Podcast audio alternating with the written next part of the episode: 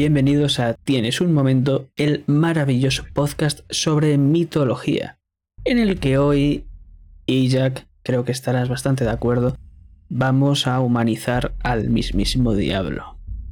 ¿De quién vamos a hablar? Vamos a hablar del gran Kingu, el rebelde, que a mí me hubiese gustado llamarle Kingu el adolescente, pero es otro tema del que se puede hablar en otro podcast porque conmigo, como siempre, al mando de la interpretación, tenemos al grandioso intérprete, artista, fanático del matriarcado y por encima de todo, satánico, Jack. ¿Qué tal estás? No, satánico no, que habrá gente que se lo crea, de verdad. Hola, buenas tardes, Iván. Pues bueno, estoy pensando que si tenemos que hacer alguna pócima mágica y mezclar arcilla, sangre y hormonas, qué mejor ingrediente que hacerlo que un adolescente más, como el que vamos a tratar hoy. Porque el adolescente que vamos a tratar hoy no es nada más y nada menos que Kingu, ese hijo de Tiamat, esa dragona, madre de monstruos que hablamos ya en un propio podcast solo para ella y que veremos cómo se va a convertir en el segundo consorte de su propia madre.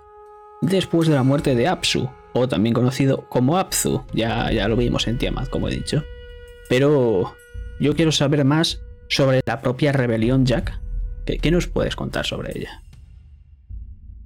Así, a grandes rasgos y un poco rescatando la información que tenemos tanto del Atra Asis como del Enuma Elis, sobre todo de este último, Digo, los Igiku, tras milenios de trabajos forzados, deciden rebelarse contra los Anunnaki, estos dioses celestes, porque, bueno, los Anunnakis los mataban a trabajar, ¿no? De esta forma se produce una rebelión muy al puro estilo de cómo se rebelan los, los dioses contra los titanes en la mitología griega, o cómo se rebelan un tercio de los ángeles contra Yahvé, según nos cuenta Milton en El Paraíso Perdido. En este caso se rebelan contra Enlil, que es el soberano de los dioses, y es Tiamat, como bien has dicho, la que cede el poder de estos dioses a Kingu, que es el general y su emisario, para que comande a los ejércitos, ¿no? Entonces, ante esta rebelión de los Igigu, está el dios Enki, también conocido como Ea, que propone una solución, que es la creación de la raza humana para que sean estos los que carguen con el yugo que tienen los Igigu, que habían estado obligados por los Anunnaki a realizar los trabajos forzados. Entonces, de esta forma se crea una nueva raza que tenga que hacer esta clase de labores y se crean los seres humanos. Por eso, para la mitología mesopotámica, el fin del género humano era servir a los dioses. Bueno, es una carga que todo ser humano tiene. El ser humano tiene que servir a los dioses mediante su trabajo, mediante sus rezos, mediante todo, y es el fin de su existencia, el fin de la existencia de los psíquica, ¿no? de los cabezas negras. Por este motivo son creados por Enki y por la diosa madre, que representa la tierra a partir de la arcilla, ¿no? En el Enuma Elis se dice que su finalidad, eh, los humanos, es portar el cesto de tierra de los dioses. O sea, simbólicamente es una carga, ¿no? Al fin y al cabo tienen que portar un cesto y es un cesto de tierra porque, a diferencia de los Anunnaki, que son dioses celestiales, a estos humanos se les encarga el trabajo anterior de los Igiku, que es un trabajo que tiene que ver con la tierra, ¿no? Es puramente cetónico.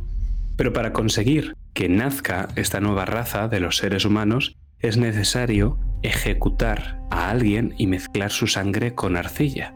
Y aquel que va a ser ejecutado es aquel que ha instigado la rebelión, aparte de la propia Tiamat, a la que también se da muerte y con ella se hace el mundo, pues va a ser a Kingu al que se va a sacrificar y su sangre va a ser mezclada con la arcilla, dando lugar a la creación de los hombres. Pero, claro, esta rebelión contra los dioses tiene ecos en distintas mitologías, y es que yo, en cuanto conocí de este mito, supe que Kingu era el Lucifer sumerio. ¿Verdad que sí, Iván? Por supuesto, porque es que no hay mayor exponente de la rebelión que el propio Lucifer. Porque si vemos su etimología, es algo curioso porque es lux, luz, y fer, llevar. O sea que es conocido como ese portador de luz. se le representaba como un ángel bastante bello e inteligente, el cual decide que quiere alzarse contra Dios, quiere alcanzarle, ser tan poderoso como él, peca de Gibris, y junto a un grupo de ángeles rebeldes va a ir a enfrentarse al arcángel Miguel y sus compañeros, que claramente serán derrotados. Y así será expulsado del cielo junto a sus compañeros. ¿Cómo se le va a expulsar? Pues tirándolo a los mismos infiernos, que es de ahí como se le conoce como el ángel caído. A partir de ahí se le conocerá como ese Satanás, que ya hemos hablado también en algún que otro podcast, como que Satanás es este adversario o ese oponente. Y es que en Isaías 14, 12, 14 dice, ¿Cómo has caído del cielo, Lucero, hijo de la aurora? Has sido abatido a la tierra dominador de naciones. Tú decías en tu corazón, escalaré los cielos, elevaré mi trono por encima de las estrellas de Dios, me sentaré en el monte de la divina asamblea. En el confín del septentrión escalaré las cimas de las nubes, seré semejante al Altísimo. Y es que si esto no es lo más rebelde que habéis visto en vuestra vida, yo ya no lo sé. Aunque también quiero hablaros sobre el arcángel Miguel brevemente, porque se le representa como a un ángel con una armadura romana. Y este sostiene a veces una espada, a veces una lanza, que la apunta de arriba hacia abajo, porque debajo a quién va a tener a este demonio, o a veces también a este dragón. Porque sí, hemos visto muchas veces esta representación en el árbol con Adán y Eva como era una serpiente, Satanás. Y es que ya hemos visto el Chaos Kampf, que es esta lucha contra el caos, que en este caso es traída del arcángel Miguel contra Lucifer, siendo Lucifer el caos. Y es que, si vemos en Apocalipsis 12.3.4, dice, aunque tenéis que tener en cuenta que no está todo, he cogido algunos extractos, dice así, también apareció otra señal en el cielo, he aquí un gran dragón escarlata, que tenía siete cabezas y diez cuernos, y en sus cabezas siete diademas, y su cola arrastraba la tercera parte de las estrellas del cielo, y las arrojó sobre la tierra. Después hubo una gran batalla en el cielo. Miguel y sus ángeles luchaban contra el dragón, y luchaban el dragón y sus ángeles, pero no prevalecieron, y se halló ya lugar para ellos en el cielo, y fue lanzado fuera el gran dragón, la serpiente antigua que se llamaba Diablo y Satanás, el cual engaña al mundo entero, fue arrojado a la tierra, y sus ángeles fueron arrojados con él. Entonces oí una gran voz en el cielo, que decía, Ahora ha venido la salvación, el poder y el reino de nuestro Dios, y la autoridad de su Cristo, porque ha sido lanzado fuera el acusador de nuestros hermanos, el que los acusaba delante de nuestro Dios día y noche. Esto es brutal como ahora ya hemos visto otra vez este concepto del dragón, de la serpiente, el caos. Pero ahora sí, Jack, quiero saber más sobre el concepto de esta rebelión. Lo primero que hemos de tener en cuenta es que hay todo un proceso de demonización, nunca mejor dicho, desde que pasamos de esta pequeña mención que hace Isaías a Lucifer a el Apocalipsis, ¿no? que es el último libro de la Biblia donde te lo ponen como este dragón, este diablo y tal. En el Génesis o en el Pentateuco o en ningún sitio se cuenta en una escritura sagrada cristiana o judía todo este proceso de la caída y de la rebelión. De hecho, la primera referencia, tú mismo lo has leído Iván, aparece en Isaías. Isaías es un profeta y, bueno, de hecho era más de un profeta, pero se recogió todo como Isaías. Los judíos van a traer muchas de las leyendas de la antigua Mesopotamia de vuelta a su tierra prometida. Algunas de estas leyendas y profecías sí que van a ser recogidas por el propio Isaías. Entre estas leyendas y profecías se encuentra la de la rebelión, este concepto del que hemos hablado antes, que se va a asemejar, ¿no? En Isaías se va a relacionar directamente con el fuego y con el portador de luz, cuando realmente la leyenda original babilónica o incluso sumeria se refiere a este Kingu, este emisario de la diosa Tiamat para llevar a cabo la rebelión contra los dioses. Entonces realmente en cuanto al concepto del rebelde es el mismo, pero ha habido toda una transformación desde este rebelde que es Kingu que se revela contra los dioses, hasta su demonización como Satanás, el dragón y el adversario, como tú mismo has dicho en el Apocalipsis, que es este último libro de la Biblia. Sobre la rebelión como concepto, he de decir que uno de los castigos que recibe Kingu, aparte de lo que veremos posteriormente de ser sacrificado, es que se le expulsa del panteón.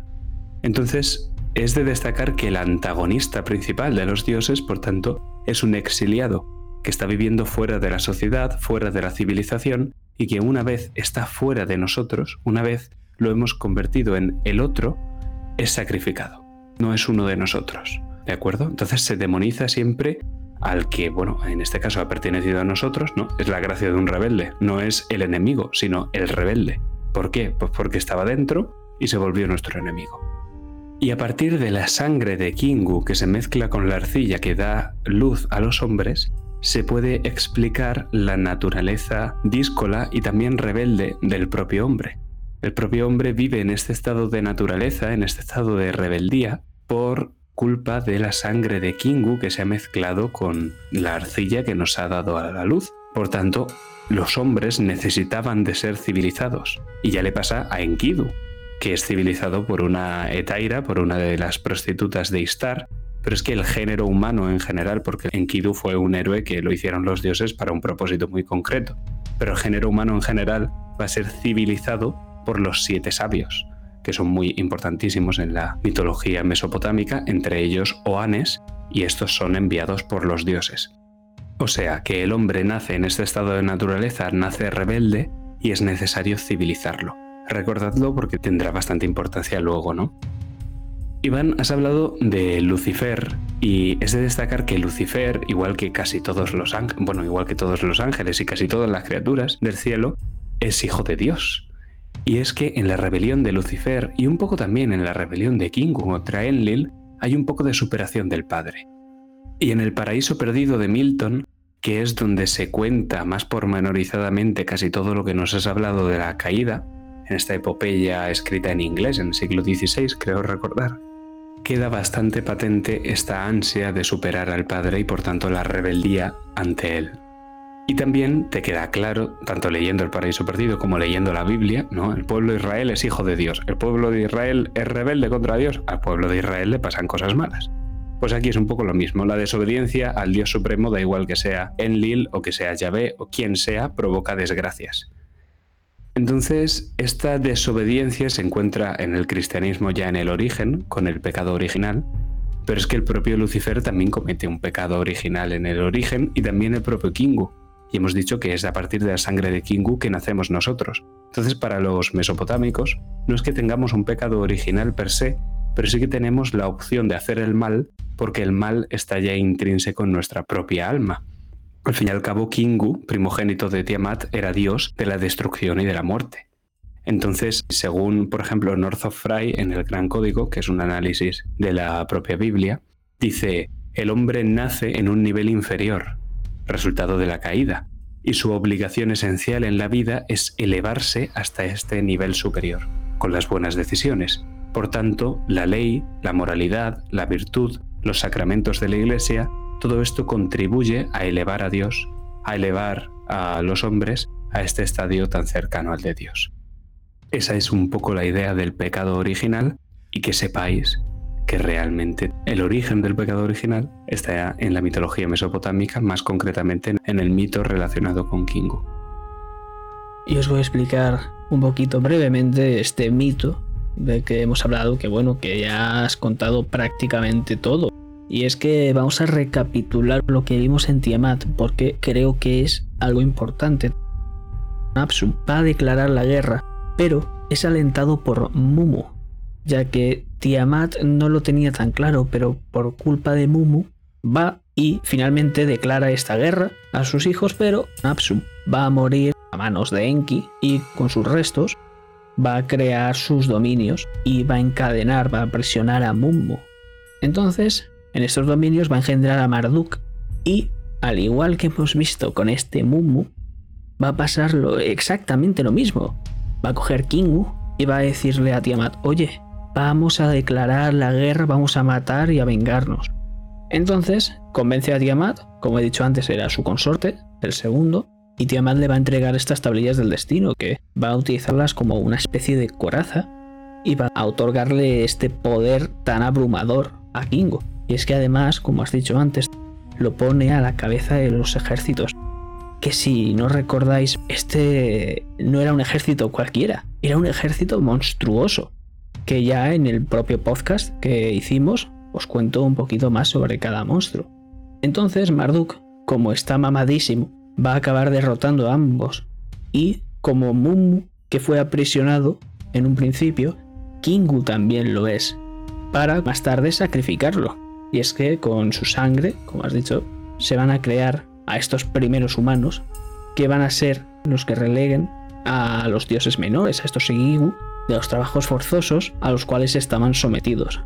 Y es que vamos a hablar un momento de ese juego de rol que ya hemos mencionado que es la puerta de Istar, porque al igual que pasa aquí con Kingu que crea a los hombres, en este juego de rol, los Awilu son creados por la sangre de Kingu, pero es que los Wardu y los Muskenu, que son una especie de esclavos, unos son humanos y otros que son eh, unos toros humanoides, son creados al igual que estos Awilus, pero con la sangre del dios Enlil. Y bueno, se me ha olvidado de antes, pero hemos hecho mención a Apocalipsis 12.3.4, creo que he dicho, y también en el canal de The Roll podéis encontrar tanto la puerta de Istar como una partida que se llama igual de Operación Midas y que tiene mucho que ver con estos temas diabólicos. Pero, Jack, estoy hablando demasiado ya. ¿Tú qué tienes que contarnos de este sacrificio que hace Kingu para dar la vida? Lo primero de todo, he de decir que tú nunca hablas demasiado. Y ya luego sobre cuestiones mitológicas, esta creación de los seres humanos a partir de la sangre de Kingu la llevan a cabo Beletili, la diosa matriz, la diosa madre, la diosa tierra, y Enki, también conocido como Ea, que es este dios de la sabiduría y de los océanos. Entonces necesitan la arcilla y necesitan del sacrificio del dios. Lo que necesitan de la arcilla es dar la forma a los seres humanos y la sangre es un ingrediente para dotar de alma a este ser humano.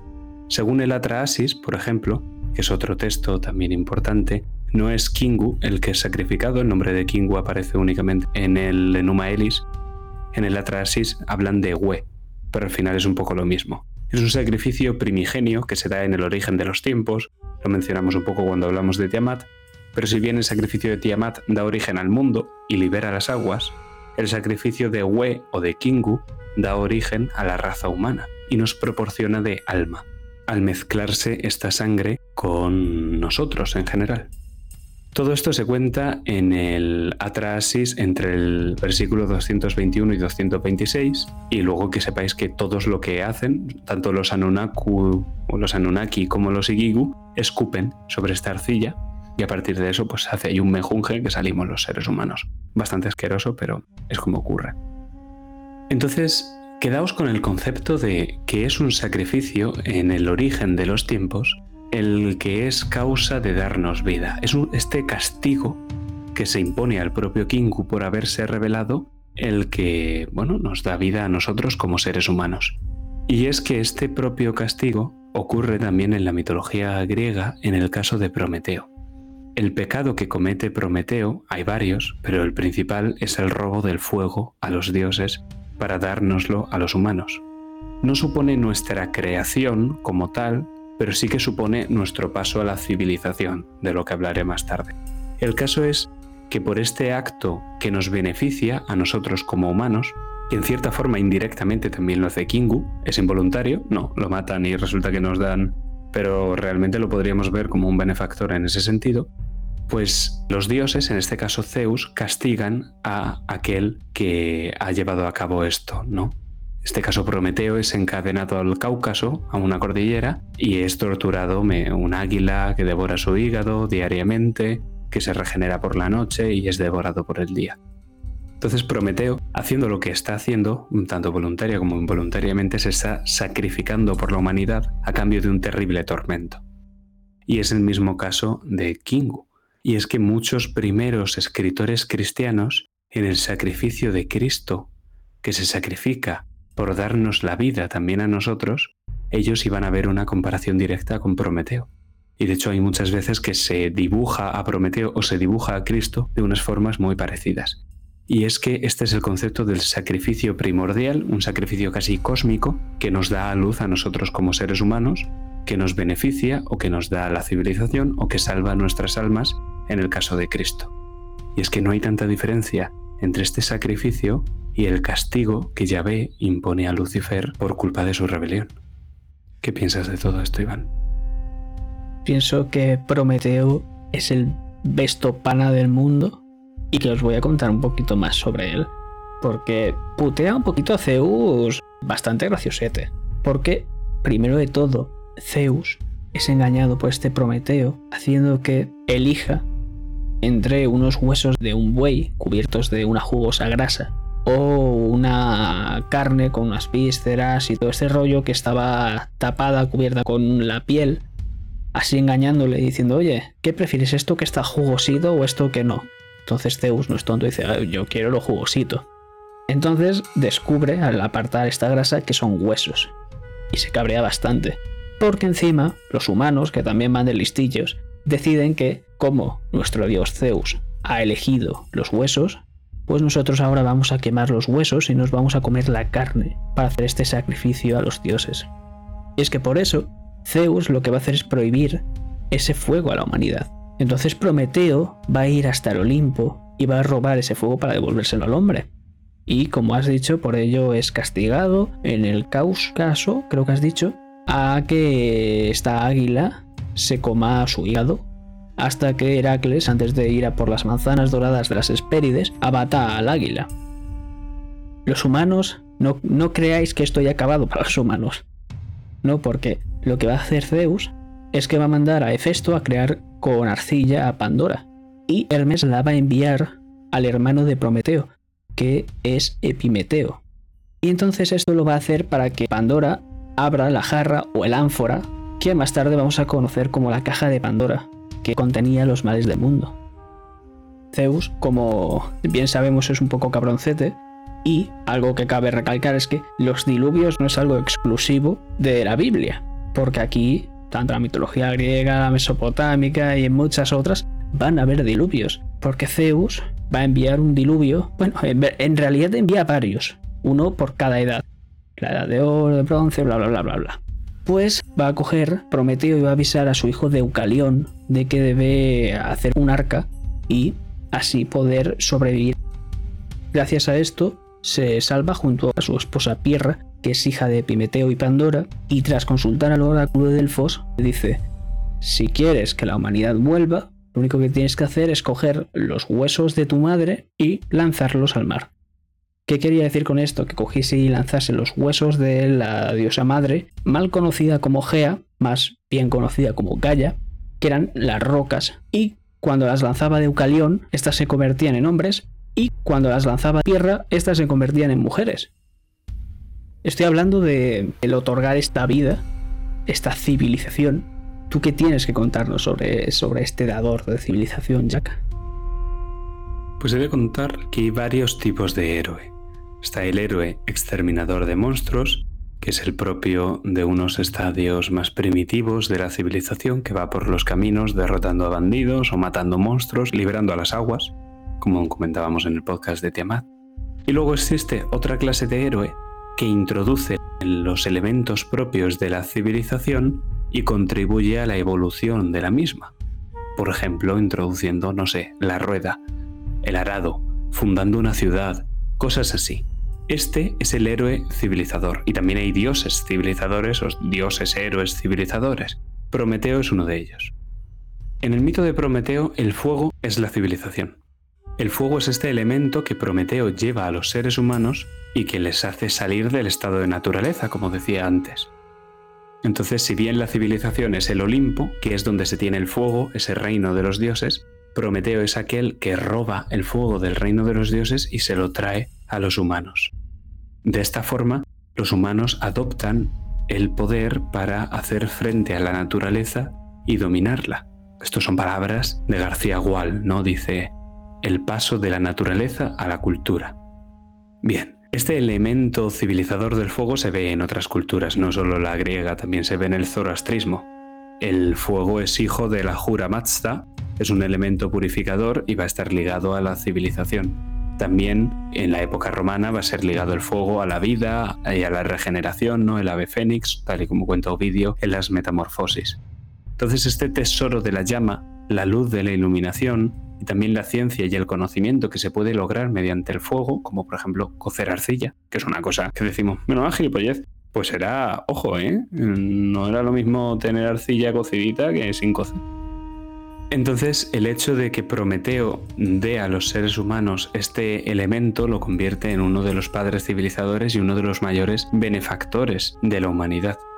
Se convierte casi en salvador del mundo, en un héroe, realmente, un héroe en la mitología.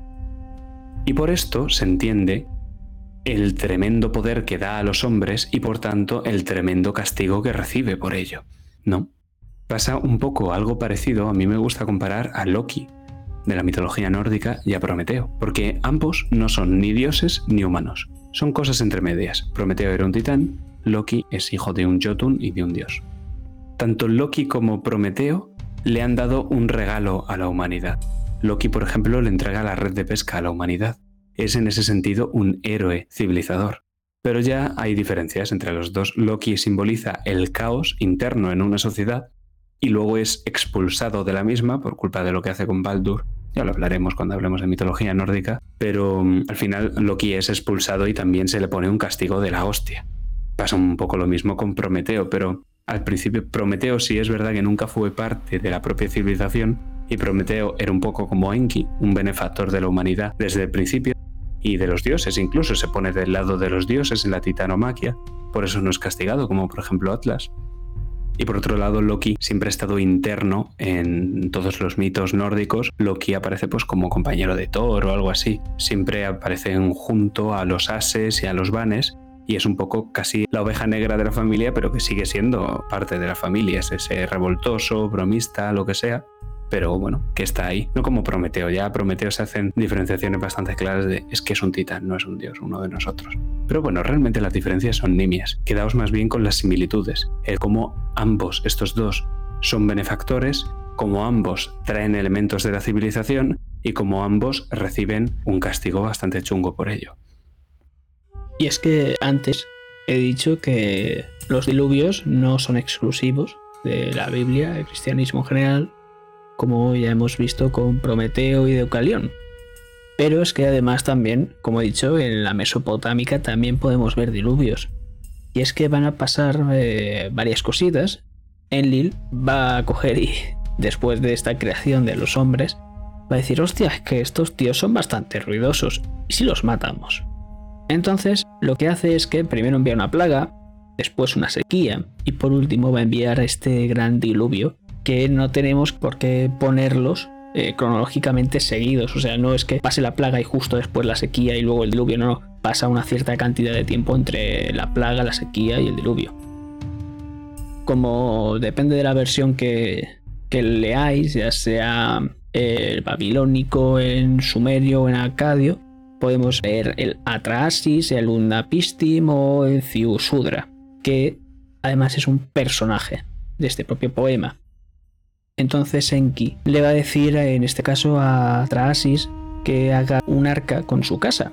Pasan seis días y seis noches, si no recuerdo mal, y en el séptimo lo que hace es ofrecer un sacrificio cuando vuelve a tocar tierra firme, porque es que tendríais que ver a los dioses que viven de esos sacrificios. Entonces están famélicos y van ahí como buitres a ver qué es lo que le dan. Y gracias a Enki otra vez, Enlil, que estaba bastante cabreado, pero se calma gracias a este Ea, a este Enki. Lo que va a hacer es ofrecerle tanto a su mujer como a él la inmortalidad. Pero va a hablar con, con y Enki y va a decir, tenemos que dejar esto, estas medidas tan drásticas. ¿Y si en vez de coger y mandar una plaga, una sequía, un diluvio, y si para controlar la población no es mejor coger a un demonio que se llama Pasitu y hacemos que no tenga descendencia un tercio de las mujeres? Y es que dice así, Pasitu arrebatará al bebé del regazo de su madre. Deciden que este demonio a partir de ahora va a quitarle este bebé o no dejar que tenga descendencia. Y como bien nos estabas hablando antes, Jack, de Prometeo y este benefactor del hombre. ¿Qué nos puedes contar?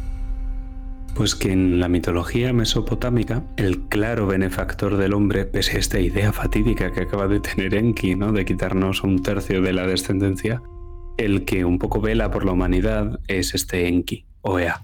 Y de hecho llega a desafiar al propio Enlil, el soberano de los dioses, y dice el propio Numa Elis. Después Enki intervino para liberar a los hombres, soltando sus cadenas y permitiéndoles una rica producción. O sea, frente a todos los castigos y las plagas que Enlil estaba produciendo, Enki se muestra como benefactor de la humanidad. Al fin y al cabo fue suya la idea también de crearnos y por tanto pues es bastante buena onda, no como Enlil, ¿no? Que es bastante mala gente. Entonces, ¿qué está haciendo aquí desafiando a los dioses de esta forma? Pues está marcando un Prometeo, ¿no? Como quien dice, está ayudándonos, dándonos civilización, haciendo cosas que son beneficiosas para nosotros a cambio de un castigo, ¿no? Porque un castigo tiene que producirse. Por ello, es una especie de sacrificio. Solo que este en la mitología mesopotámica es curioso, porque no llega a producirse. O sea, Enlil le suelta una reprimenda, pero no llega a ser castigado como el propio Prometeo al robar el fuego.